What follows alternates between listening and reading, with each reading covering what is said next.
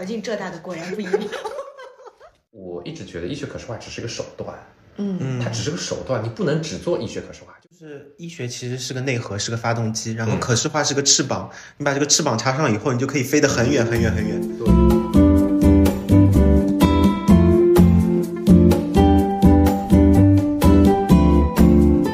Hello，大家好，这里是宛平北路六百号，我是东东。我是 Jerry。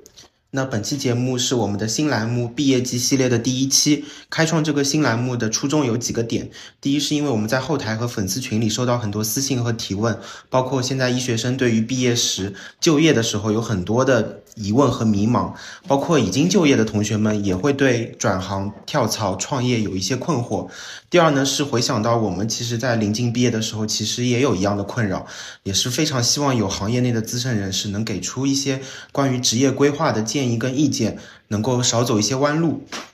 嗯，希望我们的节目可以帮助到更多的同学们在呃择业就业上更有勇气、更明确，有更美好的未来。呃，关于如何在医院里面做医生、升级打怪，可以请大家回听我们第十期节目《如何在医院里升级打怪：小医生的晋升之路》。呃，里面有很多关于规培、就业、呃晋升、落户的干货。呃，本期嘉宾我们请到的是曾经是浙大医学院第一附属医院胃肠外科医生，现医学可视化公司医木可视创始人周树阳周老师。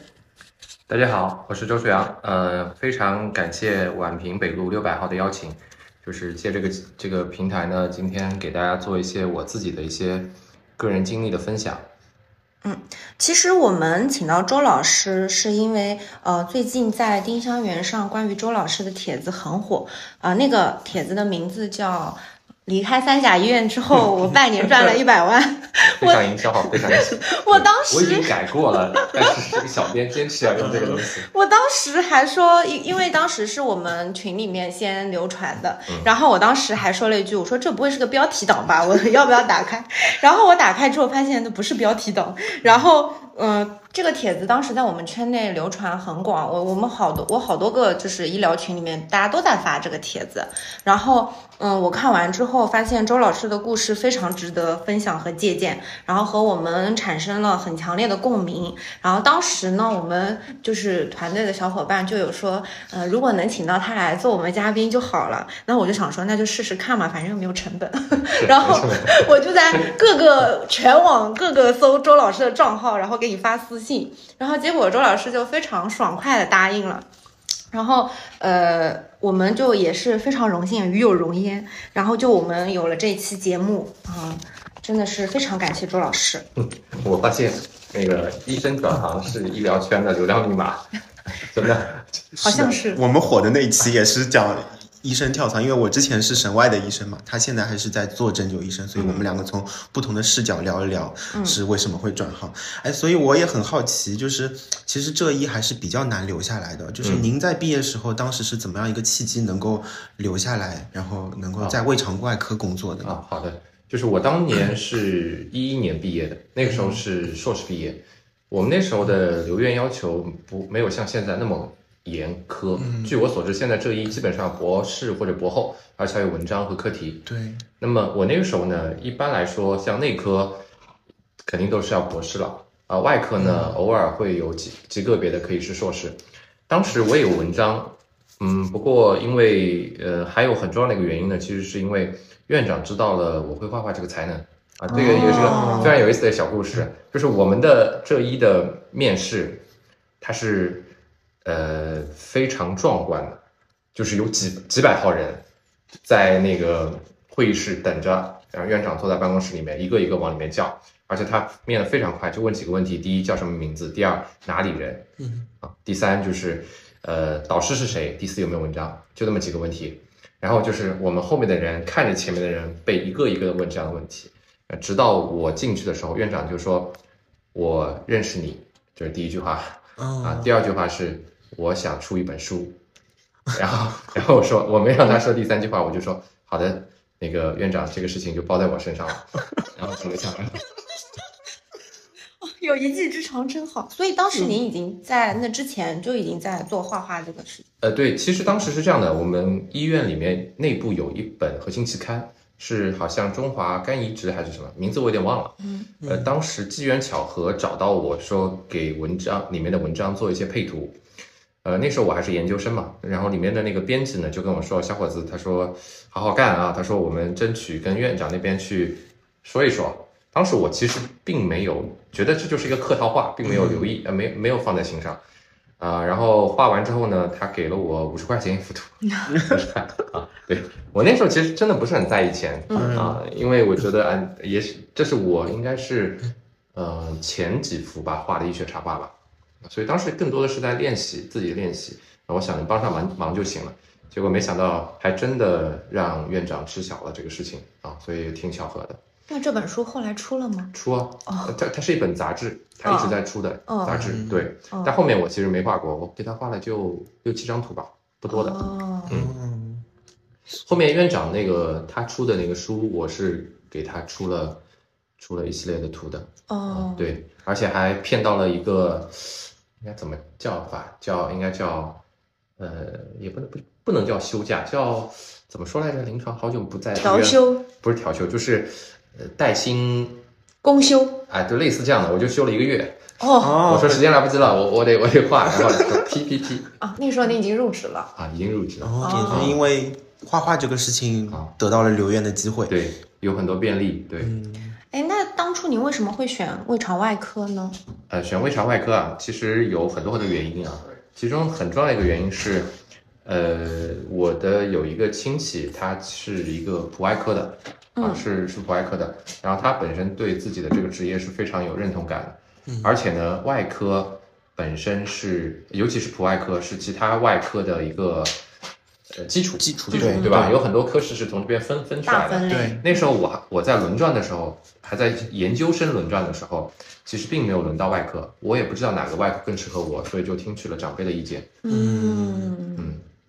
啊，现在现在我借这个机会告诉大家，尽量不要嫌我长。为什么呢？为什么？因为我觉得手术时间长。我觉得评估一个外科好不好的，或者说性价比高不高，有几个点啊。第一个，比如说。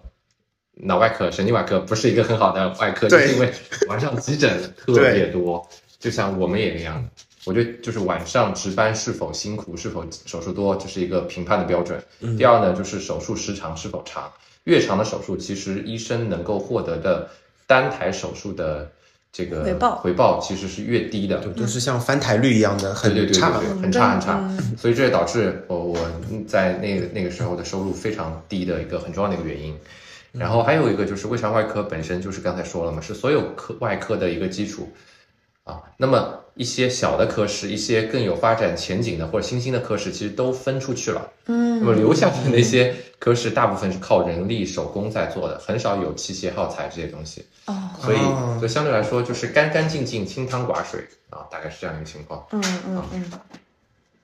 所以就是我其实一样的感觉，就是我们神外确实也是。就是看着高大上，看着高大上，但是时间时间手术时间长，手术风险高，然后家属的期待其实虽然说到我们这里边重症，但是家属期待其实也挺高的。对，所以你很难能够 handle 得了所有的这些事情，然后加上收入啊，这个吵架的几率会不会也比较高？很多，应该很多。我见过的医闹，其实在临床上见的医闹不是特别多，但是在脑外科遇到特别多。对，而且我我们当时轮转是要在脑外科轮的，我轮了三个月还是四个月，印象特别深。就是我出脑外科之后，我把我的手机铃声给换掉了，就一到晚上就是值班，就是不停的给你打电话，对，特别特别头疼，是的，很辛苦，非常辛苦。嗯，哎，那钟老师在浙医是工作了七年，七年。那这七年的这个工作的那个历程，能不能跟我们分享一下？其实这个也不足为道，真的就是我们每一个外科医生都会经历的一切，其实都经历过。但总体来说，我觉得我本身的运气还是不错的。嗯，就是我从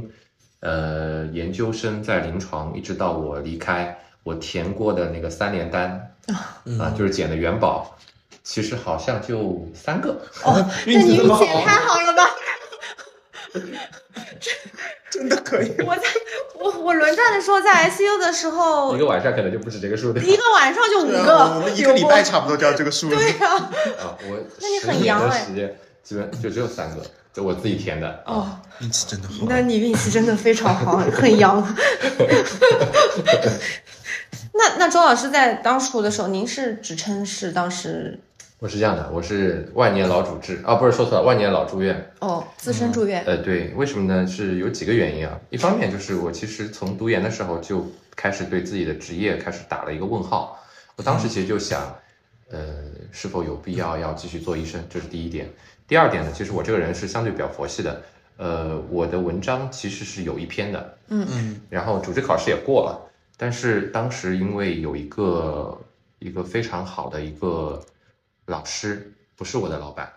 呃他他其实是在我工作和学习生活当中帮了我很多很多忙。然后我当时那篇文章写完之后，我也没 仔细去研究晋升的条件，我就说我有篇文章，反正我短期内用不上，嗯，你要不要？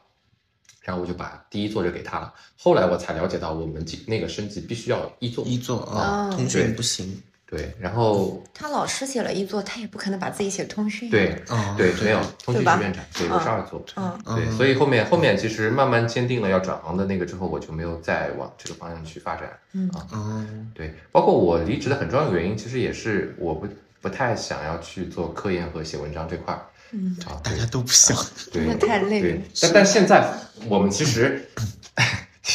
做的更多的是帮各种科研大牛和那些嗯呃去发更好的文章。嗯，绕了一圈又回来了。因为现在如果要发很好的高分文章的话，它那个配图的确实有讲究。对对对对对对，确实。嗯，那周老师当时为什么会辞职呢？辞职这个话说来就很长，但总的来说呢，就是，呃，人要做从一个选择，其实大家都习惯在一个地方或者一个环境，对吧？嗯，你要去离开这个适应的这个环境，一定是有非常大的一个触动或者一个契机的。那我的话其实有几点，第一就是长期对自己所处的工作环境的不满意，不是说我们这一这个医院不好，而是我自己和这个环境所不匹配。哦，我们我自己老东家肯定是好的，那，整个在现在在国内的排名前前五还是前多少？嗯嗯啊，所以医院是好医院，只是可能，呃，整个医疗环境跟我的性格下，其实有一些格格不入，而且呢，就是我自己，呃，其实是个特别想要成为一个好医生的人，但是正是因为这样的人和这个环境当中各种我不能如我愿的那这个理想和现实的差距吧，就让我更加绝望，这是第一点。我很很简单的，比如说，你看，我不知道现在怎么样，至少我在做医生的时候，医患纠纷是非常严重的，嗯非常严重的，各种打医打医生、骂医生、杀医生的事情，其实是时有发生嗯啊，但是从来没有得到过呃一些很正能量的回复，嗯或者说从医院层面、领导层面的一些力挺是没有遇到过的。包括最让我不解气的就是，或者不理解的就是，医务工作者他最只会在嘴上进行抱怨，他并不会去实际的进行一个组织一个抗议呀、或者对这些是从来没有的。但是这我现在反过头来想，其实也是广大医务工作者其实对自这个医生这个责任职责救死扶伤这个职责的，我觉得是一种中国中国的医务工作者还是还是非常隐忍和厉害的。你像法国、英国啊，整天搞游行对对吧？罢工，动不动不管的，不管国家会不会瘫痪，这不管的。但是整我们医务工作者虽然自己身处各种不佳的一个境遇，但该做的工作还是继续做的啊，这是第二个原因。第三个原因其实就是一个收收入的问题啊。呃，我现在后来和我们的还在还在工作的师兄弟们聊天，说我那时候其实是我们整个呃科室的一个至暗时刻。就我走了之后，大家的收入普遍的都是 涨了涨了不少啊啊，涨普遍涨了不少。我那时候真的收入很低，嗯嗯，非常非常低，嗯低到嗯随便做什么工作，我觉得都会比这个高嗯啊。而且那时候呃，其实工作强度也比较大，嗯呃，三十张的床位，然后一周五十台左右的刀，哇，呃，有五十台啊，虽然也不是特别大的刀啊，但是有五十台。呃，而且很多时候抬这些手术并不是正抬手术啊，就是差不多夕阳西下的时候我开始接进去了嗯啊，这是最我特别最讨厌的。我特别能理解，我经常夕阳西下的时候接急诊刀。我 们还是那那还是还是那个择出来手术的刀呢。出来就不知道什么几个小时之后才能出来。然后我们的值班也是比较频繁的，嗯啊，就是四到五天一个班。嗯那么这样的话，而且值班的时候基本上都是晚上都是急诊手术排满了啊，你很难去休息和睡觉。第二天还还是有继续手术等着你，不可能调调休的，没有调休的。然后周末的话，就按照这个频率排的话，就是一个月四个礼拜里面，肯定有两个礼拜是排着周末班周末班的，对吧？一定排上的。然后剩下的呢，你总要挑个半天时间去查房，对，所以几乎全部时间都耗在医院里面，让我觉得没有办法去接受这样的事情啊，没有办法接受这样的事情你是不是很共鸣？啊。所以我相信所有的医生都会共鸣 我。一样。对。然后还有一点，其实很重要的原因就是，我发现，呃，哪怕我刚进医院的时候，对整个医学是无比的憧憬和向往的，但实际上真正让我在从事临床工作的时候，当我就是很晚很累的时候，我我想的方式，我想的我想到的是尽快把它结束掉，尽快尽快回家或者尽快去休息，而不会想着怎么让它做到最好。这是让我自己内心无法接受的一件事情，因为我自己曾经觉得我是那么的喜欢医学，那么想当一个好的医生，所以而而而此时突然那个时候发现我其实是有事情，就有一件事情是可以让我无时无刻哪怕不睡觉都必须要让它做的最好的，那其实就就是把画画画画，对对，所以那个时候我才突然意识到，好像我并没有我想当中那么喜欢医学。或者说我并没有那么在意我自己的医疗的整一个这个这个整个东西，所以这是让我觉得想要转行的一个很重要的一个原因啊。嗯，可能我觉得我们国家的，就是做医生的话，你还是要做很多跟医疗没有太大相关的系的事情，，对然后太琐碎了，对可能一直在写病史了。对，而且而且我我我刚刚不是说了吗？我运气挺好的，是捡了三个元宝嘛。嗯但实际上我自己发现，当我开始对琐碎的医疗工作，或者说我是一个相一个创造型的一个性格和嗯这样的一个人，所以我其实并没有特别的细心。嗯啊，我不是很细心的一个人。那么，但临床，我觉得要做好临床，要管理好病人，不是说你有多聪明或者你有多有想法，而是你必须要日复一日的把每一个细节处理好。只要有一个细节出问题，可能就是一场非常可怕的这个医疗事故就要发生了，对吧？所以我其实一直特别怕这个事情，但是我自己的性格呢，又没有办法做到特别细致的去处理每一件事情。嗯所以我能够最后全身而退，没有任何医疗关系，没有任何的病人说纠纷，其实我我觉得是运气好。对，纯粹是一个运气。所以我我特别想赶紧赶紧上岸，赶紧上岸，不能再耽误下去了。而且事实证明，就是在离职前的两个月左右时间，我在好像我在轮急诊的时候，我的主班其实就是遭和我一起遭遇了一个医疗事故。啊，但最后我是没有什么事情，他还是染上了一些医疗官司的，是的，就很难很难很难完避免，全避免这很难避免，些事情很。难避免因。为浙医毕竟是一个很优秀的医院，病人也比较多，太多可能缓过来的更多危急重症什么的也比较多嘛。而且就是随着你那个职位上去，你肩负的责任就越来越更多，，对所以你就越来越可能遇到这种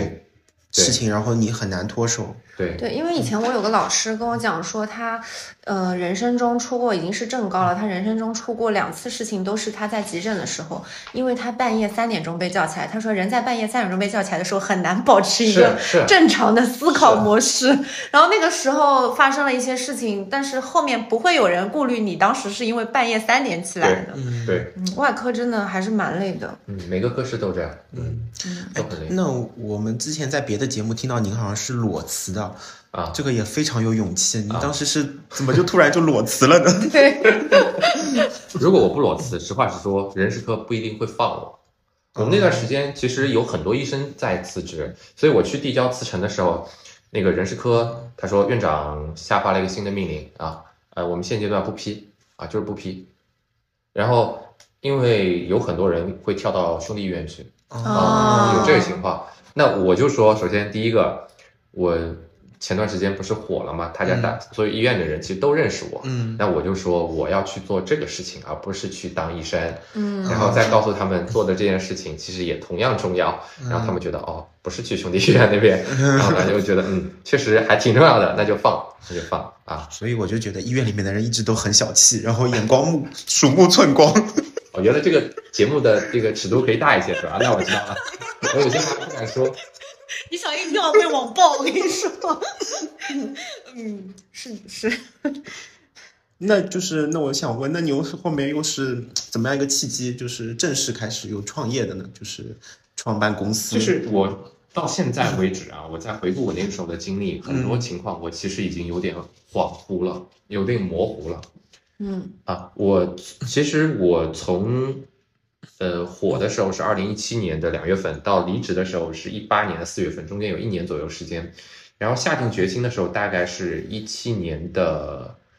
呃夏天，就过了大概小半年的时间。哎，那我可以问，就是在您就是火了之后到你离职中间那段时间里面，你已经在接一些就是商务啊，或者是就是靠这个在做一些别有别的收入了吗？有不多，很少。哦，很少，因为接单其实，呃，数量很少了，而且这个价格非常非常低，你是很难养活自己的。哦所以我现在回想起来，我那个时候是真忙，但是我当时的一个信念很简单，第一个，医院我待不下去了，嗯我我有点难受了，嗯真的真的待不下去了，这是第一点。不管怎么样，都比现在强，就是这个想法。嗯嗯 就亏得我的那时候收入比很多都低啊，就是所以没有什么好好好丢失的不。能更差了。不能更差。对，告诉我自己就是这样。还有一点呢，其实刚才我说了，我就觉得通过这个呃火的这个事情，其实让我和这个行业更多人了解到，呃，认识了。认识之后呢，其实我更加坚定了自己的一个在行业里面做到最好的这么一个位置。就是我发现，还确确实实国内我是这块做的最强的。嗯那么我想，中国这么大一个地方，那么多人，任何行业其实做到最顶尖就不至于饿死，对吧？那为了保险起见，我其实那时候还做了一些准一些准备吧。这个准备现在看来也是非常可笑的。嗯就是我自己非常喜欢猫，嗯嗯然后在做医生的时候呢，其实我养了两三只猫嗯啊，一两只还是两三忘了。呃，而且呢，也没有买特别名贵的猫。你变宠物博主了。那时候我就想着，对我那时候想着，嗯，养猫其实可以发家致富的，因为有一些好的猫舍，其实收入是非常不错的。嗯啊然后我自己呢，又其实呃对猫特别有研究，可以帮忙去看它的品相、育种什么的。哦，所以当时我就毕了啊，不是毕业辞职之后，马上去花重金订了五只种猫。哦，就我们家公猫是五万五买来的，母猫都十三万块钱一只哦啊，。对，那那个时候您这存款可以啊。人家做了七年的工作，主要是什么呢？就是跟很多人去什么炒球鞋啊，这都买自己的码数一样的，就是其实纯粹是借这个名头想去买一些我以前想买想买的那些好看的猫。嗯但实话，但实话实说，到现在为止，我们都没有通过这个来赚钱嗯啊。其实生的小猫，要么是自己养，要么就送人了，而且到后期早早就绝育绝掉了，并且这些猫其实到现在其实只有贴倒贴的份儿，只有倒贴的份儿，一年贴真的贴了好多钱啊。但但确实那段时间也也因为养这些猫，反正日子过得挺逍遥的。嗯啊，就是啊，所以没有根本没有想后面的商业模式是什么样。我真的那时候现在回想特别的忙。所以当时是想要冷却一下，是吗？对我我离职之后，我做第一件事情就去日本待了七天，玩了七天嗯啊，出去玩了第三天我就开始想家里的猫了，一直待了七天回来 啊。后面其实就没出去过，我也是挺宅的一个人。嗯然后除了养猫之外呢，我还去呃那个在家里面做了一个超大的一个水陆缸，大概有两米乘以一米多的一个落地的，种了很多的植物，假山水我，也喜欢，然后就是养鱼，尽情的实现自己原来做医生没时间做的爱好。对，啊那段日子反正，而且那段日子特别有意思，就是我离职之后呢，过了一个月，我发现我的身材变好了，变瘦了，突然之间变瘦了。我仔细想，我也没健身，没干嘛呀。然后发现原来是一觉睡到中午，早饭省了之后，哦，嗯，就是自动变成了十六加八的那个饮食习惯，一天吃两顿，而且睡眠足够好啊而。且压力小了嘛，心情好嘛，就就也会代谢可能也会比较好一点。嗯，嗯，那那那后来就是我，因为在您别的节目里面听到，还有包括我看一些资料，说是有人找你做培训班嘛，嗯，那就是从那个状态，就是从你就是嗯养养猫什么的嗯那个状态，到你做培训班，嗯中间大概有多长时间？一个月左右时间，哦，那也不长，不长的。对，嗯当时是这样的，我有两个合伙人，然后有一个呢在国外读书，有一个在国内读书，他们都还没有能够空下来。嗯。然后我自己如果想招人呢，实话实说，第一养不起，也没那么多订单。嗯，第二就是招不到人，因为这个行业能够看得上的就我们仨，啊，就是。都是画画的嘛。啊。哦，啊，就是其实一个呢是他他是做三 D 和动画的，一个是做科研的制图的，然后我是做那个医学类的插画的，我们其实方向不太一致，嗯但是大家对整一个行业的认知看法，包括自己的这个专业能力，其实我们都是国内最顶级的，所以其他人就是因为找不到其他可以志同道合的小伙伴，我们就想着要不就自己来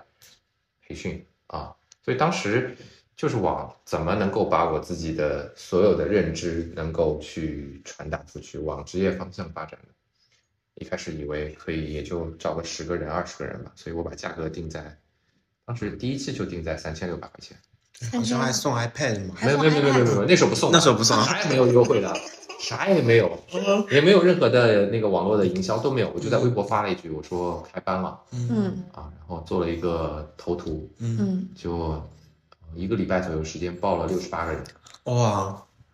六十八个人一个班。一个班，哦，你看这边的收入就是二十多万就一下能养活自己了，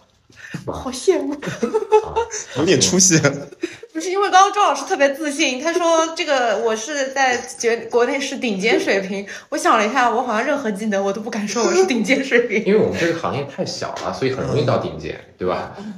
就是很多人不是说嘛，你应该要去，不应该去跟着别人做什么，而是要做适合你自己的，去做自定义的一些事情。比如说，嗯像像我们举个例子啊，呃，医生，比如说像您，呃，播客做的最好的神经外科医生，那也许国内就没几个人，那你就可能会排上号，嗯，对不对？嗯嗯嗯，所以就要给自己做一个定位，其实很重要嗯这个思维。啊。有道理。然后后来就一直开培训班。对，因为这个日子太过得太太舒服了。为什么呢？就是如果你在家里面一个人跟猫猫狗狗那个，我觉得人也会废掉。嗯而我通过培训班，其实认识了天南地北的朋友，都是而且都是同好，而大家对这个行业的认知也不像其他人这样完全不知道，他们对你充充满着更多的尊重，而且我也是发自内心的想把我所有知道的东西告诉大家，所以大家很快建立起了一些很紧密的联系。我又闲，那那就整天在群里面跟大家聊天，啊，分享我的一些、嗯一些事情，然后我的理想的退休生活也成了大家的一个心灵的一个寄托，嗯所以很这个很快，其实第一期结束之后效果很好嘛，第二期就马上有一百二十人报名嗯，啊啊，那报名的学员都是医学生吗？几乎全是，但是后期其实出来很多奇奇怪怪的职业，比如说有警察嗯。啊，有汉语言文学，嗯。有做微商的，嗯。啊，甚至还有一些，比如说像法医这种，倒倒也不是特别奇葩啊，兽医、法医这种还还好的，包括还有一些退休的老师，那他们培训内容也是医学插画。对哦我我劝过他们，但是很多人还是来报了啊，哦我们是劝的，甚至还有还有家长问我小朋友可以学吗？我们说不推荐，太太血腥了。啊是是啊哦哦所以这个其实也就授授人以渔嘛。那有我想问，就是那您接下来这些培训的学生，真的有留在您公司吗？有啊，我听了节目，我说看到啊周老师说，他说那个你们现在的很多员工都是原来那个啊学员嘛。对，我们现在将近一百人了，然后有一半是医学专业的，所有医学专业人都是我们的学员，无一例外，全部都是学院。内循环。对，内循环叫产学研结合了，已经哦闭环了。嗯，因为其实医学可视化这个东西，其实嗯、大家好像了解的没有那么多。嗯嗯，所以，呃，周老师可以跟我们简单介绍一下，哦就是说，可以啊嗯，医学可视化这个这个东西，行啊，还有这个行业，嗯然后这个行业的前景，好呀，嗯，就原先呢，我们在做的叫医学插画，很多人其实都了解，就是比如说教科书里面的配图、文章里面的配图啊、杂志封面等等。那后来呢，我们是为了给自己脸上贴金，以及为了让这个行业的这个这个这个边界更多，嗯所以我们就冠上了可视化这个名称。那么我们现在对它的定义是什么呢？所有可以用来描述医学的场景或者讲述医学故事的视觉化的手段，都称之为医学可视化。那比如说，比较大家比较常见的，像医疗的视频、嗯，动画、科普的漫画、嗯长图文啊，然后这些是比较大家能够常见的嘛。那还有比如说是医学的游戏、视觉化的软件、交互的软件啊，医疗的模型模具，然后还有像一些呃，比如说呃什么模拟的一些这些操作的这些东西，其实都属于，甚至是刚才说的游戏、电影特效这些，嗯都是属于我们这个行业的范畴的啊。而且我们现在越来越多的客户来找我们做类似的东西，啊嗯包括医疗的会展的嗯视觉、医疗品牌的这些，其实都是啊，有很多很多，只要只要跟视觉和医学相关的，我们都算自己的。啊。哦，那这前景非常广阔，就是我都想到可以很多，除了老师现在啊对。在做的培训，你可以很多商业化的项目，啊，是。就各种厂家合作，各种啊。药企的，他们有一些医学教育，啊，然后有一些医生的培训，都都是需要这些可视化的做辅助。对，就是我们现在对这个行业的认知是什么呢？就是我们觉得医疗是一门非常复杂的系统的学科，它的壁垒高有几个原因，一个就是内容非常详实，对吧？多。嗯第二个就是那医现在医疗主要的传传播媒介还是以文字为主。嗯，那文字它虽然有力量，但更多的是一个门槛。你要阅读文字的门槛其实挺高的，尤其是专业性的这些内容。所以我们觉得像这样的一个学科，其实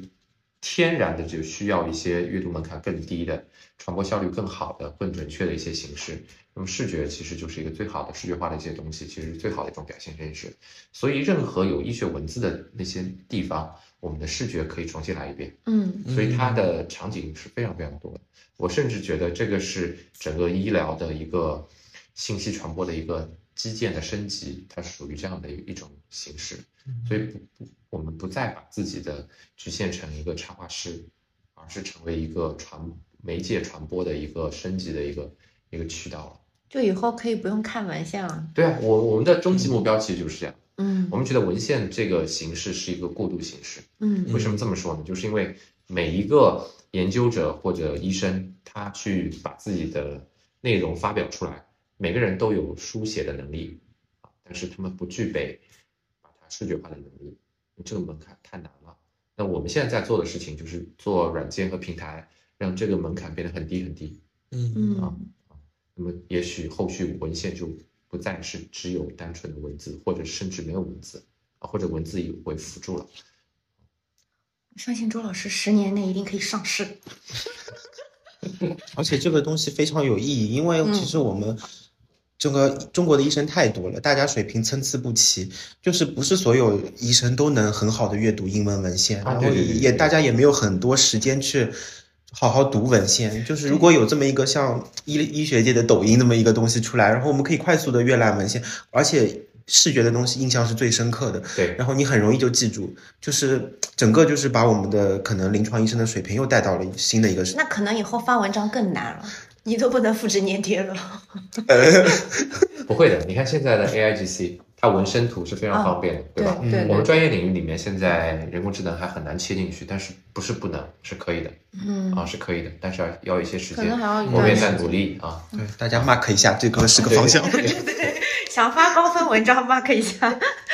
然后，因为我之前就是了解到说协和每年都会办那个插画比、哦，画画比奈赛。比奈是吧对，一开始我在想他为什么要就是办这样的比赛嘛，嗯，然后我后来了解到，是不是因为写是想让他们的学生有这方面的技能，然后对于以后的科研啊什么的，就是更有帮助。嗯，我觉得绘画本身它是一种学利于学习的一种手段，嗯就你画一遍比你单纯的去那个能够记忆力更牢。嗯。同时就是我们叫一图胜千言，比如说尤其是解剖，嗯。啊，比如说你一个这个腹腔打开之后的一个毗邻关系，如果你要用文字所有描述出来，可能要好几大页，嗯。但一张图其实就能把你说明的清清楚楚，而且不容易出现大家认知当中的偏差。因为文字，每个人阅读文字之后，他会都会有想象，嗯。这个想象就可能会产生偏差，所以这些东西，视觉的东西，其实它是会信息传达的更加精准。所以我觉得，呃，虽然我不知道学校的用意啊，可能还揣摩不到这个深度，但是确实对很多人来说是有帮助的嗯，啊嗯啊。那学的更好一点，解剖。所以对大家来说，其实并不需要画的有多好，但是有这样的一个个概念概念和能力，其实就可以了啊。那您画画的这个技能是你就是本来从小就一直培养的，还是你后来自己后天呃去挖掘是这样的的？就从小我画画就很好，嗯、就是属于老天赏饭吃啊，属于老天赏饭吃。有天赋，对，就是我可以在没有基础训练量的情况下面，就是举个例子吧，我从小到大几乎没有上过任何的、呃、培训班培训班是没有上过的，但是呃每一门每一个画画的一个种类，比如说素描也好，水彩、水粉这些东西，我只要一上手，我马上就能精通，就是可能不需要人教，我自己琢磨两下就会了。呃，然后这是第一个，第二个呢，就是因为小时候我实话实说，我对绘画是没有特别大的兴趣的，因为画画特别熬时间，嗯我宁可玩而不香嘛，所以我其实并没有画太多的图。那么一直到大大学进了医学院之后呢，我们参加社团，参加社团我就去了宣传部门。我当时而且做的不是画画，是做的是呃海报设计。嗯啊，就是更多是平面设计的。我就发现做设计其实非常受限，因为你大量的好的元素你要去网上去找是很难的，所以那个时候就萌生了，要不就自己画一下。然后这是大研究生的时候，我才是第一次正儿八经的拿数绘板来画画，也是自己摸索的。就是我的天赋到底好到什么程度呢？就是我第一张图的线稿我画了十三个小时，但是我第二张图我只要花两到三个小时，我就可以把一张图就是完美复制 copy 下来了。很多人其实在画像这步就很难，但是我从小到大不存在任何画不像的东西。然后我记得我在拿到数绘板之后，没日没夜画了四五幅图，从一开始的最基础的赛璐璐，到后面的半尾后图，到后图写实，我画过一遍之后，我就把板子就束束之高阁了，因为我发现所有的东西我都会了。嗯，然后一直到后来临床上遇到我的师兄，嗯他找我画这个医学相关的图，我才发现，哎，也许有用武之地。而且那个时候其实就是原创了，原先是临摹，我就是画了四五张图，我就发现我已经完全具备可以，你想临摹成什么样就什么样的一个水平，所以我就不画，就是这样这样的。那所以其实我后面这个这个问题问的有点那个，就是我们本来想问，就是医学生的学业比较繁忙嘛，啊就是本来是想您可能是通过什么艰苦卓绝的努力，我想是可能什么上完课回家还要练两个小时之类的，这个问题有点废了。那那我们往后聊吧。嗯就是因为我们也从就是协和的那期节目当中提到，就是你有提到说医学生的视角和医生还是不一样的对，就是想问问您具体觉得这个视角的差异体现在哪些方面？啊，太多太多了。嗯，就是我相信每个医学生踌躇满志的来到临床，一定是遭到各种的这个白眼啊、泼冷水啊，就是你会发现护士姐姐都比你懂得多，对 对吧？是，就是这，我觉得这本质原因就是因为学校教的是基础的内容，而临床上面针对性的内容其实并没有一个很好的课程和再教育的一个体系是没有的，我们是缺失的。嗯我们靠的是在临床摸爬滚打，靠老师言传身教，以及靠这个这个叫什么就是被骂骂骂出来的。嗯所以，所以你从单纯的从学生的角度去看东西，和从医生的角度去看问题截然不一样，真的不一样的，就甚至是两个维度的。嗯我我我我我在临床上面经常是战战兢兢的，就懂得越多，知道越多之后，越会越害怕对越害怕。而且很多时候，我已经觉得是一个很完美的方案了，而且或者说万无一失的方案，我的师兄啪一说，我就瞬间被就是震撼到，就是嗯从不同的维度、更高的维度去想啊，真的是不一样。然后我再举个比较简单的例子好了，比如说，呃，每个学校其实经常会有一个解剖大赛、绘画大赛。那么你看那个医学生画的画，大多是什么？大多就是把那个奈特图谱或者别的解剖图谱的图做一个临摹，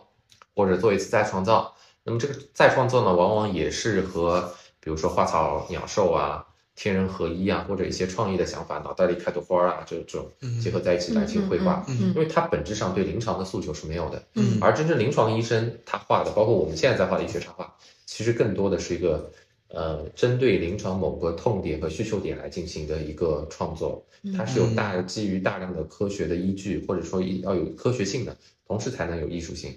所以它是完全医生和医学生的视角是截然不同的。嗯。啊所以，如果单纯的从呃医学生就直接变成医学插画师，我觉得是稍稍有些可惜，嗯，稍稍有些可惜的。嗯嗯，还是需他应该要打磨一下。对对就怎么也得被护士姐姐骂一骂，对吧？所以其实这个就是您填过之前两三张说的三连单。对，就是您说的这个临床思维，其实我觉得就是一部分，就是包括我自己在转行以后，其实我也发现，就是临床思维真的很重要啊就是因为有一些方案你拿过来，你一看你就知道啊。问题出在哪里，对。都不用，就是这个是没有下过临床的人不能体会到。的，对，就是对这个，我我再举个很简单的例子啊，就是我有一个症状叫医学生综合征，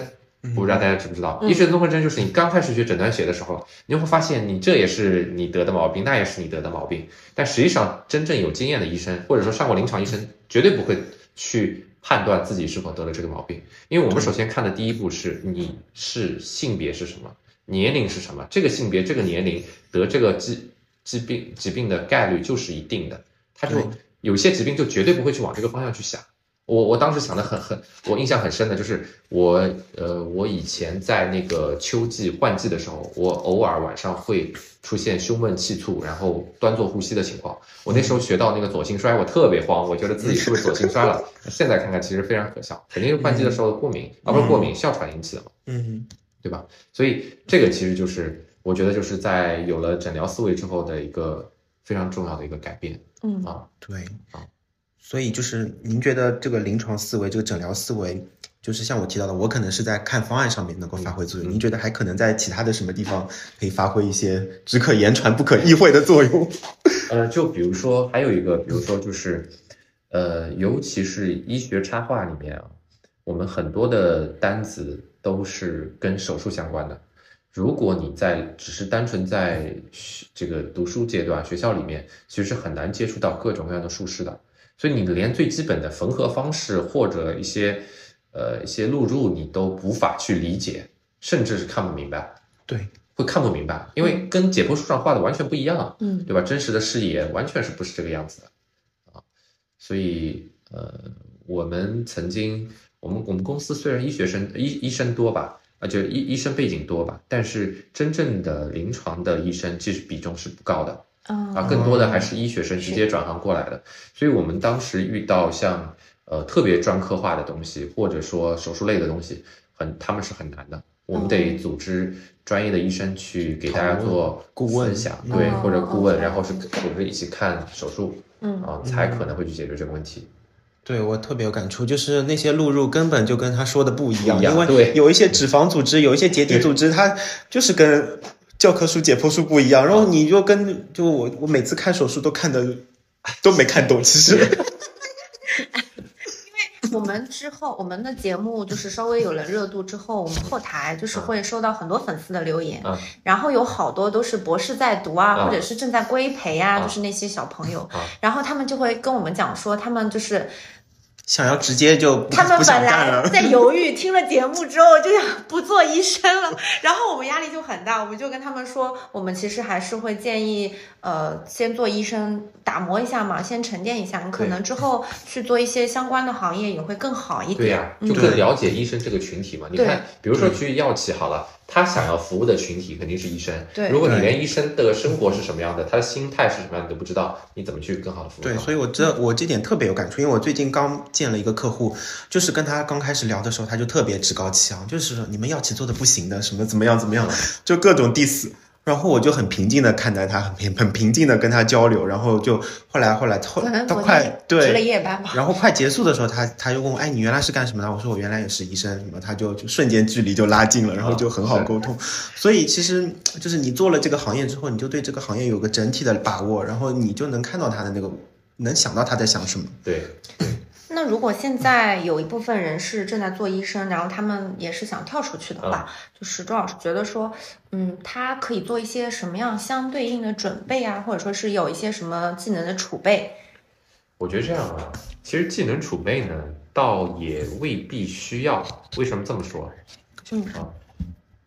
就是因为你现有的想法和实际的社会的需求肯定是脱节的，因为你站在关在这个高塔里面，你是很难去了解到外面的世界的。所以我的想法是尽可能的跟外面的世界去更多的接触，因为医生其实还是挺封闭的。对比如说你想要去做医疗投资的，那就是跟投行的人多去了解了解，啊，多多去了解了解，直接问他们需要什么东西，而不是说我一定要去读一个 MBA 啊，或者我一定要去读一个金融，然后我再去跟这些人去了解，我觉得反而有时候效率是不高的。嗯啊啊，反反而是不高的。而且医学其实大家学了这么长时间，呃学习能力应该是大家固有的一个非常强的一个技能，学什么都很快，都很快啊，对，都很快。而且我想补充一点，就是其实我们有时候，有时候我们有那个职业荣誉感还是什么，就有时候很清高，其实没必要，就是跟病人多交流，病人真的是宝藏，就是很多病人他的人脉你是意想不到的，所以对，所以平时多交交流这些东西，然后你就说不定就有意想不到的收获，然后你就踏上了不一样的路。是是是是，我觉得因为医生可能太忙了，所以他们大部分的生活还是比较狭隘的，就是你可能就是上班啊或者做科研，这个已经消耗了百分之九十的精力，所以他没有那个多余的精力去做社交或者说是拓展边界的事情了。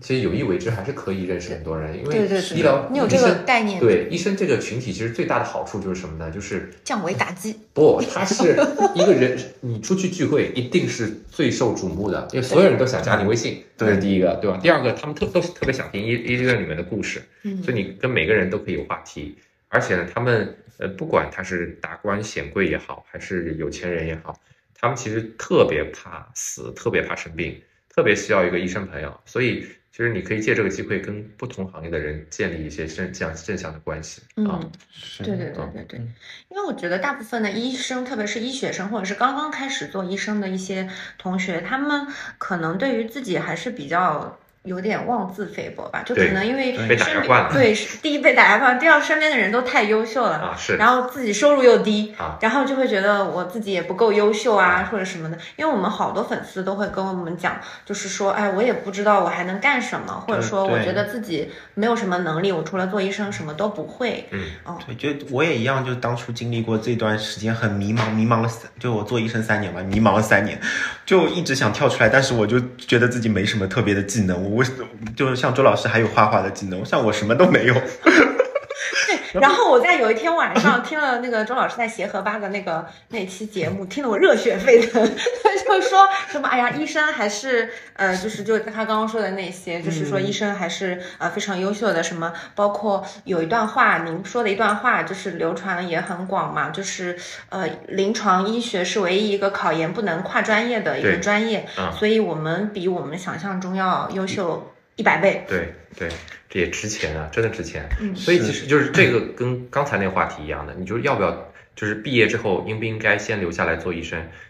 比如说外科医生好了，你以后出来之后，你还有机会去手术吗？没有了。嗯嗯，所以哪怕你不做，趁这个机会好好的去看一看，对吧？嗯我觉得是这辈子从体验上来说都是值得的。嗯，就人生活一辈子，不就是为了体验嘛？各种体验嘛，嗯，对吧？你没体验过，你出来多可惜啊！别人以后进不去了。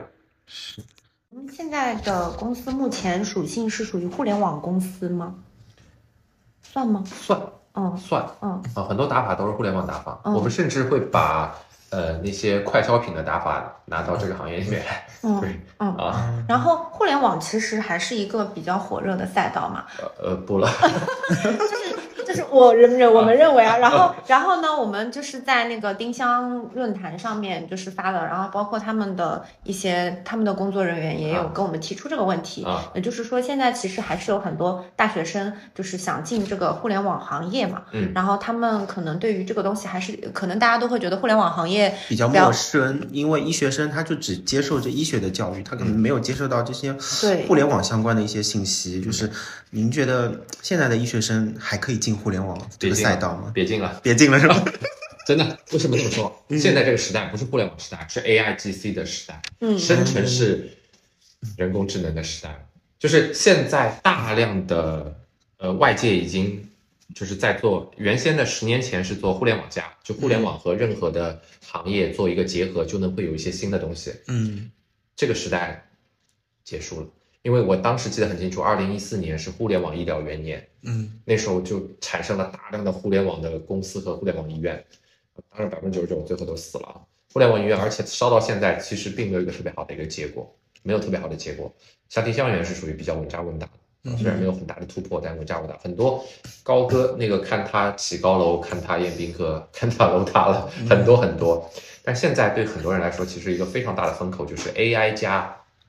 一个、一个一个赛道、嗯 a i 加医疗，嗯生成式的那个，其实它有很多很多新的、全新的使用场景。为什么这么说？互联网不行呢？我们来来假设一个东西啊，AI 最可怕的东西，并不是帮你做信息的梳理或者直接给你一个东西，而是它它会变成你去认识世界、获取信息、了解世界的手段完全变掉了。我们互联网时代呢，是通过门户网站或者这个 App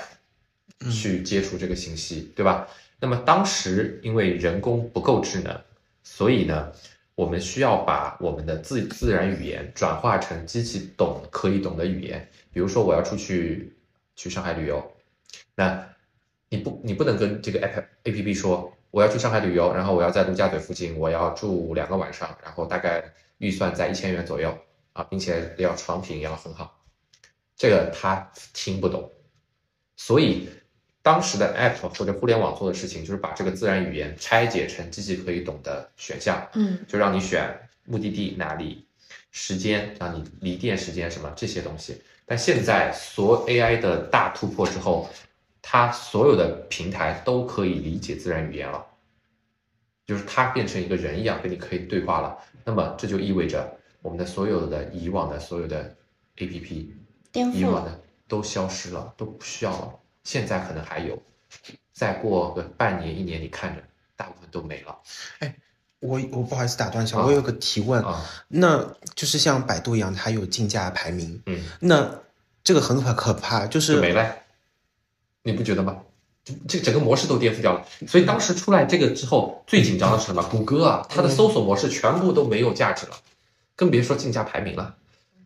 嗯嗯对吧？你包括原先互联网的主要盈利模式靠广告，广告就是因为有大量的需要点击的东西，嗯有这样一个流程在，它可以嵌在里面。嗯那现在这些都没了，它直接你告诉他这个我要什么，他直接给你一个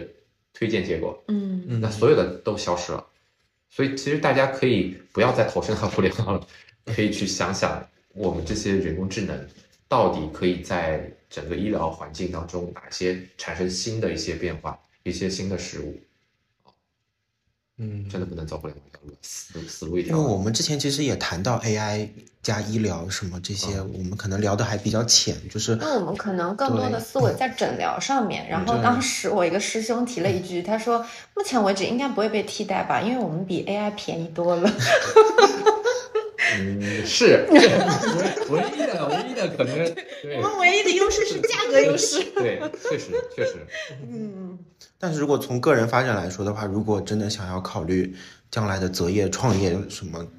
真的 AI 这块现在可能还是一个元年或者说乱世的时候，嗯就乱世出英雄嘛。你如果有一个很好的 idea，、然后有一个平台能够帮你实现落地，就像我们节目一样，希望我们也能够 AI 搭上边。好的，好的，好的。嗯，那就是因为其实，呃，我们之前的时候就是也会跟就是一些搞金融的朋友什么的聊一聊，嗯。然后当时呢，他其实是不是很看好我们的创业项目，嗯。然后他就跟我们说，创业很难的，不要你、不要以为是你想的那么简单。嗯。那周老师，如果我们想问你的话，就是你觉得说如何看待就是现在的很多大学生？因为其实现在很多大学里面有一些创业比赛，嗯，对吧？然后您就是如果说这个的话，您对于这个东西创业这件事情本身怎么？看？我是这么觉得，他们说创业九死一生，甚至是说什么一百个里面有九十九个死。那我觉得其实并没有大家想的那么可怕，因为大量的死掉的那些是什么呢？什么开个奶茶店，开个开个什么花店，开个书店啊，此类项目，开个餐饮这类，我不觉得是个创业项目，它只是去做一个小生意而已。嗯那其实很多大学生，他们的如果能结合自己的优势去做一些一些东西的话，我觉得其实成功率还挺高的。那我之前看到过一句话，他说什么时候你应该创业了呢？就是你对于某一个行业的某一件事情，你想破口大骂的时候，就他妈的做成这个样子，那说明你可以比他做得更好。那么这个时候你是可以去创业了。但是如果你纯粹为了创业而创业，我不建议，真的很难的。嗯嗯尤其是餐饮这个坑是很大的，你一跳进去，其实就就很难很难出来，很难很难出来。嗯，所以创业成功这件事情其实是件水到渠成的对，事情。对我觉得是水到渠成的事情，而且每个人都在说创业很难，我觉得确实很难，确实很难，但是是很有意思的一件事情，而且，呃，这个我我觉得创业本身是一件人生最大的一个一个游戏，为你量身定做的一个游戏，你一定会遇到各种困难，如果不遇到困难，你就会很无聊，人就是这样，对吧？嗯哎，得到了就无聊，得不到就很遗憾。创业也是这样的，你会遇到其各种各样的关卡，但是只要突破之后，其实你得到的快乐和成就感是远远其他东西远远没有办法比拟的啊。所以建议大家有机会一定要创业一下，所以就是搞事业比谈谈恋爱有成就感吗？啊对，对真的，为什么？为什么这么说啊？你看，我原先没有创业之前，我被家里人是不看好的，为什么？就是因为我是一个技术型的，嗯，我纯理工技术型人，我不在乎跟人，我不太喜欢跟人打交道，我也不在乎什么经济、政政治、管理啊、人文这些我都不关心，甚至什么，我爸经常跟我说要看新闻联播，我也不当回事情。但现在我对这些东西特别的关注，因为医学如果是人类人的这个机体的运行规律的话，那么呃，人文、政治、经济啊，包括社会，包括像新闻联播这些东西，其实就是我们整个世界或者人类世界运行的规律。只有当你去创业了，你才可能去洞悉这个世界真正的运行规律。你因为你要驾驭人性，你要去去抵抗人性，去排除万难，所以我就让我觉得我活得更明白活得更明白了。这也是创业人后续不可能再去给别人打工的很重要的一个原因，因为活得太明白了啊。所以能有机会能够看透整个世界，这个这样的机会怎么能放过？哪怕你你创业失败了，我相信也会有不一样的体会的。真的是这样。我要哭了，我现在又热血沸腾。没事，我们现在也是一种形式的创业，我们也在这走在这条路上，也确实就是，如果我们没有做播客这件事情，我们也不会认识到周老师你，包括我们请到的各式各样的嘉宾，包括将来可能还会遇到的各种各样的人，你就可能因为这些就走上了不一样的体验嘛，就是嗯对对对对对，换做以前，我可能也不敢随便给人家发私信。那就是说，呃，周老师作为一个医学生到医生，然后到现在一个创业者，呃，就是给您的后辈，现在的医学生，或者说现在还在做医生的一些呃同学们，有什么寄语吗？寄语啊，嗯，呃，寄语啊，好好干。寄语其实就是第一，不要忘悔过，嗯对吧？第二就是呃，还是这样，如果要创业或者走别的道路的话，也不是说完全可以放飞自己。其实如果能结合自己那么多年的一个医学的背景，其实是更好。因为任何医学加上一门别的一些技能，其实就能诞生出一些更更有意思的，而且你的竞争力和竞争力会更强嘛，对吧？就是呃，把你你比如说你个拍视频，你说拍视频千千万的人，你怎么比得过？那你如果拍医疗视频，那不只有你来拍，或者一下子竞争对手少了千千万，对吧？嗯所以我觉得，呃，不要放弃你原有的这个专业啊。创业不是说丢弃自己的老本行啊，不是的。还有就是，呃，另外一个我我我我一个小的建议啊，就是如果当你觉得很困苦的时候，或者很痛苦的时候，你换一种思路想一下，因为我们人活着本质上其实就是一种体验。你想，我在体验一种低谷，我在体验医疗医院的生活，你你比如说你跳出整一个现在的一个一个状态，你说二十年后我其实已经已经在做别的事情了，那个时候我还想，包括我现在，我特别想再回去开开刀，特别想去急诊去待几个月，我想去认识更多奇奇怪怪的病人病例啊，真的是这样的，所以那那如果那个时候有这样的想法，我那时候会更乐意去上更多各种不一样的台手术，去去去接更多不一样的病人。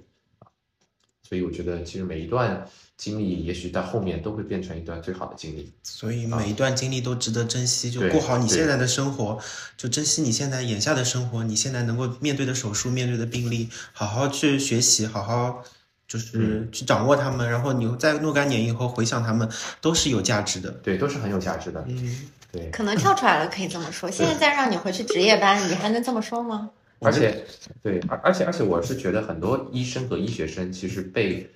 一些医院或者科室里面的一些规矩所束缚住了。嗯嗯，其实这些规矩等级太森严了，对对但其实你仔细想想，这些东西其实是没有价值的。对，大家都没有价值的。对啊，很多你为难你的领导、老师，其实都是纸老虎。嗯啊，医医医医生这个群体很有意思。就我以前认识那个公检法的那个朋友，他跟我说，比如说他们去抓到一些医生有关什么收回行贿的事情啊，其他的可能别的这个职业的还会硬硬嘴硬一段时间，医生只要啪手一拍桌子，该说不该说的全跟你说了对，嗯啊对，对就大家其实都都是挺怂的挺怂的，没见过什么世面，嗯，所以其实不用太过担心嗯，啊。我自己离职前的半年过得特别潇洒。想干嘛干嘛。想干嘛干嘛，院长来了我都不一定会理他，对吧？反正我想着我马上跟你没关系了，那反而其实那个时候大家相处的很好啊嗯，啊。院长现在应该还会跟你有一些联系吧？需啊要业务的往来。没没没没没没没没没没没没没没，但我们确实跟其他的一些院长有一些业务的往来。啊嗯嗯。那我们正式的采访这边就结束了，嗯，然后我们要进入下一个好 就是振奋人心的粉丝提问。就是我们这些问题呢，大部分都是在我们的粉丝群里面，还还有丁香园论论坛上面坛上面收集征集来的，然后嗯稍微筛选了一下。嗯嗯，嗯，最第一个问题就是 他们很疑惑，浙医的外浙医的胃肠外科工资真的这么低吗？啊，之前是真真这么低，嗯，我那时候想法是，如果那个时候有一万多块钱的收入的话，我肯定就是温水煮青蛙就过去了，啊，可惜没有，所以我也挺感谢那个的。但现在，嗯、他们的收入还是很不错的，哦实话实说啊，实话实说嗯。但有些科室可能也不太行啊，比如集采之后啊，嗯嗯，跟科室有关，嗯跟医院有关，嗯嗯，然后跟呃领导有关，都有关，对对对。都有关系，所以钱多钱少还是运气啊，运气，运气，运气。而且你现在钱多不一定代表你之后永远钱多，对，医生就是个很玄妙的行业，他不会因为你时间长收入增高，有可能还会因为你时间长收入更低。对，就是所以外界一直都很。就是对我们有误解，就觉得好像你做医生做下去，你做到老了，你肯定会越来越有钱，什么会？但但是个体差异太大了，对，很难讲这个。嗯嗯，甚至有一些呃一些呃下级医院，嗯啊、他们日子更更更舒服，然后收入更高都有可能。嗯，性价比啊对性价比更高一点。对对，对有比如说有一些特色科室和特色技能的这种，对对对，特别赚钱。嗯嗯是嗯嗯嗯。那呃，周老师如何评价自己从医生转变成商人的这个身份的转变？嗯会有一些心态上面的变化吗？有，就是商人的心态是什么？就是一切皆可谈。嗯，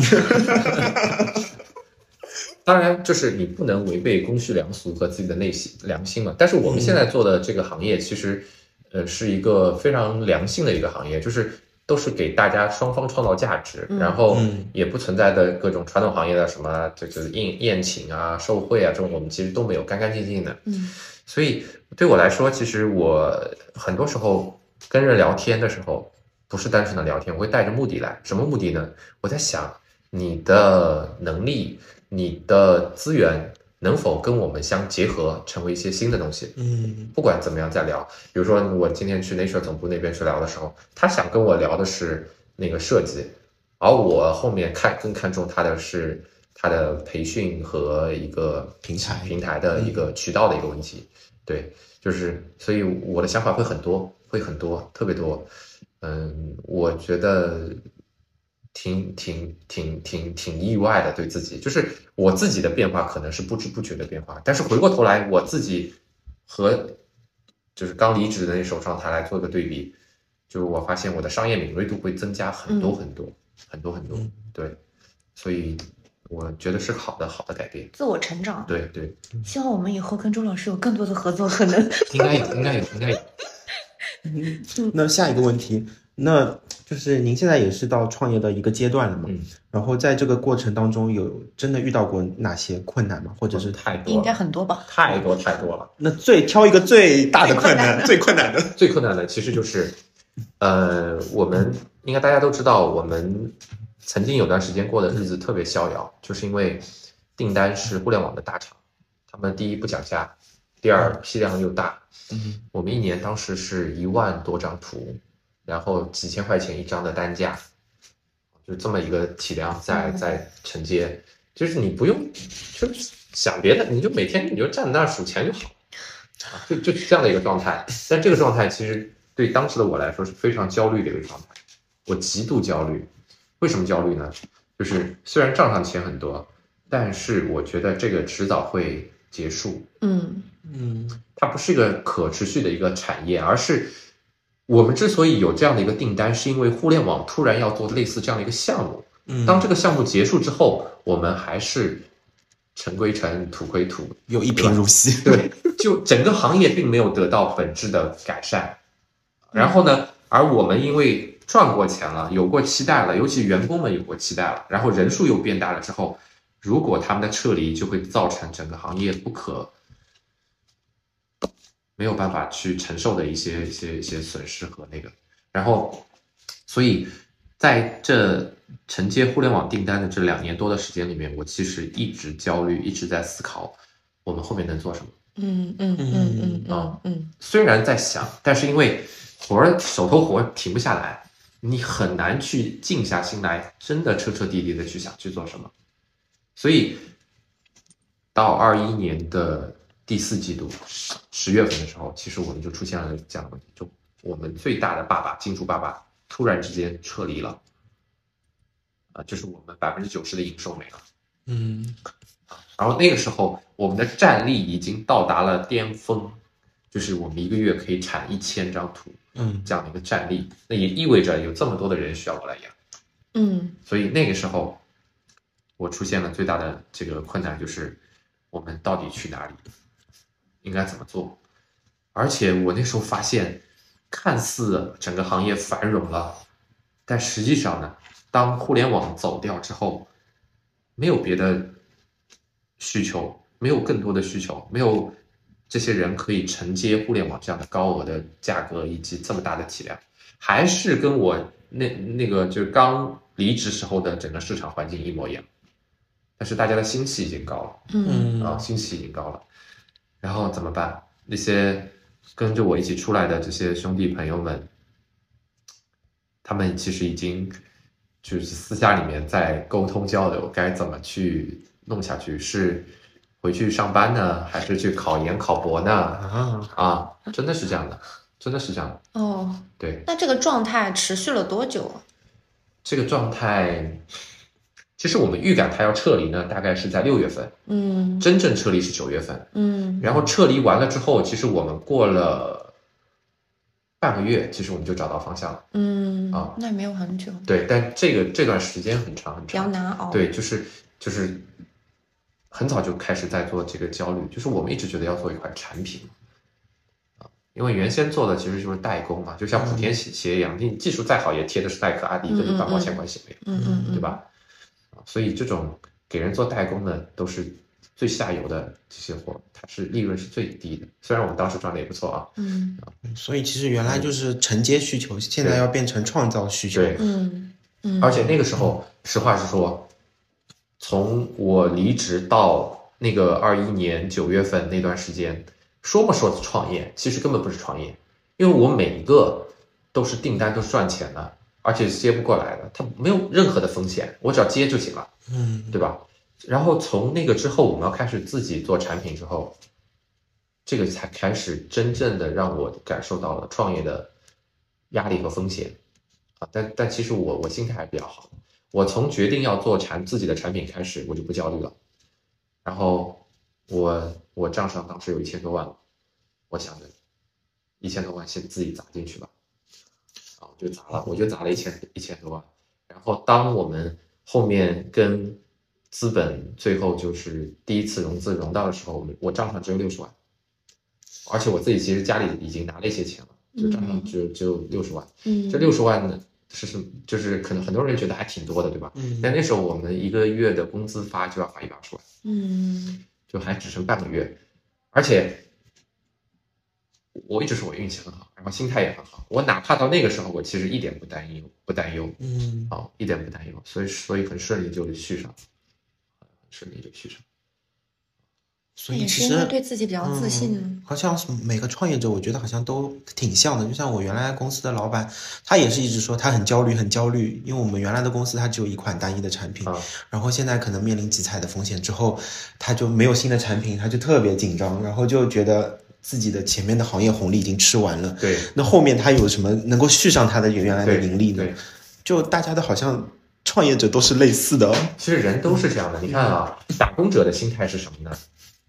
他图个心安，就是用稳定去换低收入，嗯，对吧？嗯就是老板，不然的话，他为什么跟着老板干？为什么不自己干呢？就是因为他可以旱涝保收嘛，所以他一定是会被剥削的。那但是老板谁来给他兜底？没有人，对吧？啊，所以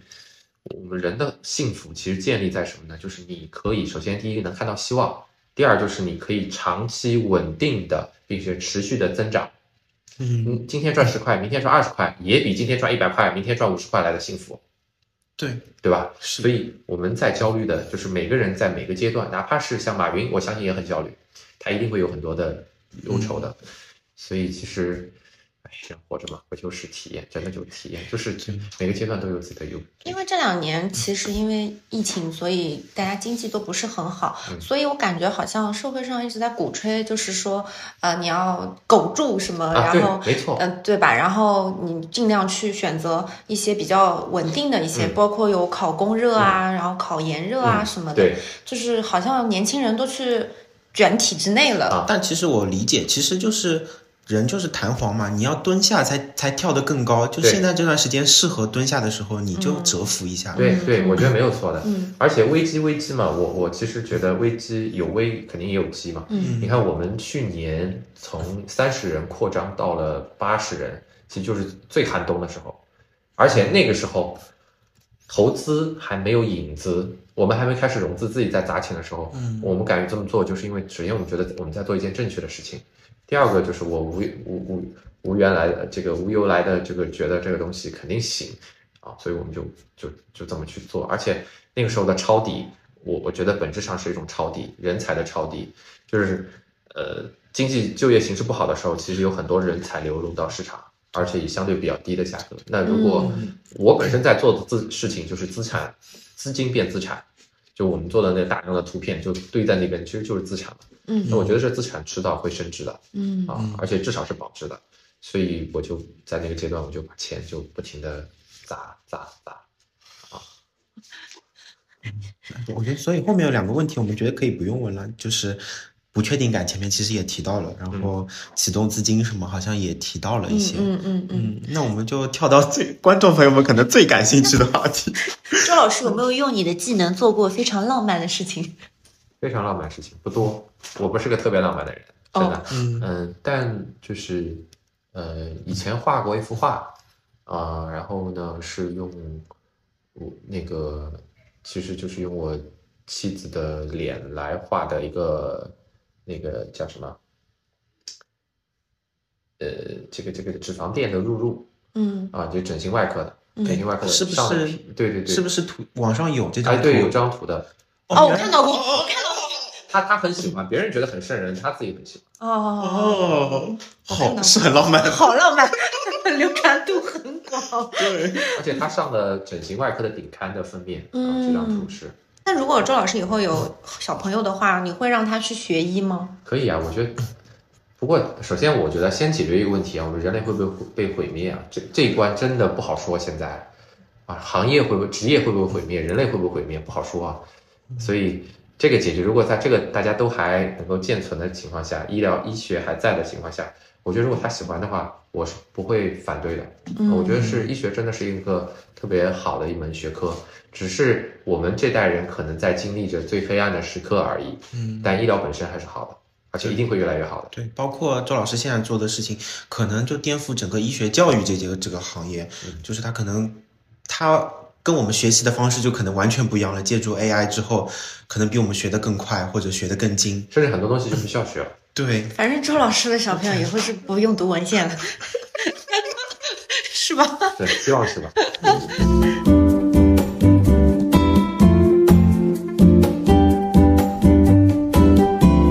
今天我们时间也差不多了，呃，这一期节目呢就已经到尾声了，非常感谢周老师拨冗来参加我们的录制。然后这期节目也让我们真的受益匪浅，有一种醍醐灌顶的感觉哦。嗯，希望能够给更多的医学生、医生们不一样的视角、不一样的思路。后期的节目我们也会继续邀请，嗯，也是医药背景出身，然后现在在各行各业发展的很好的一些前辈前辈们、或者资深的朋友们，好，请大家敬请期待，拜拜。拜拜。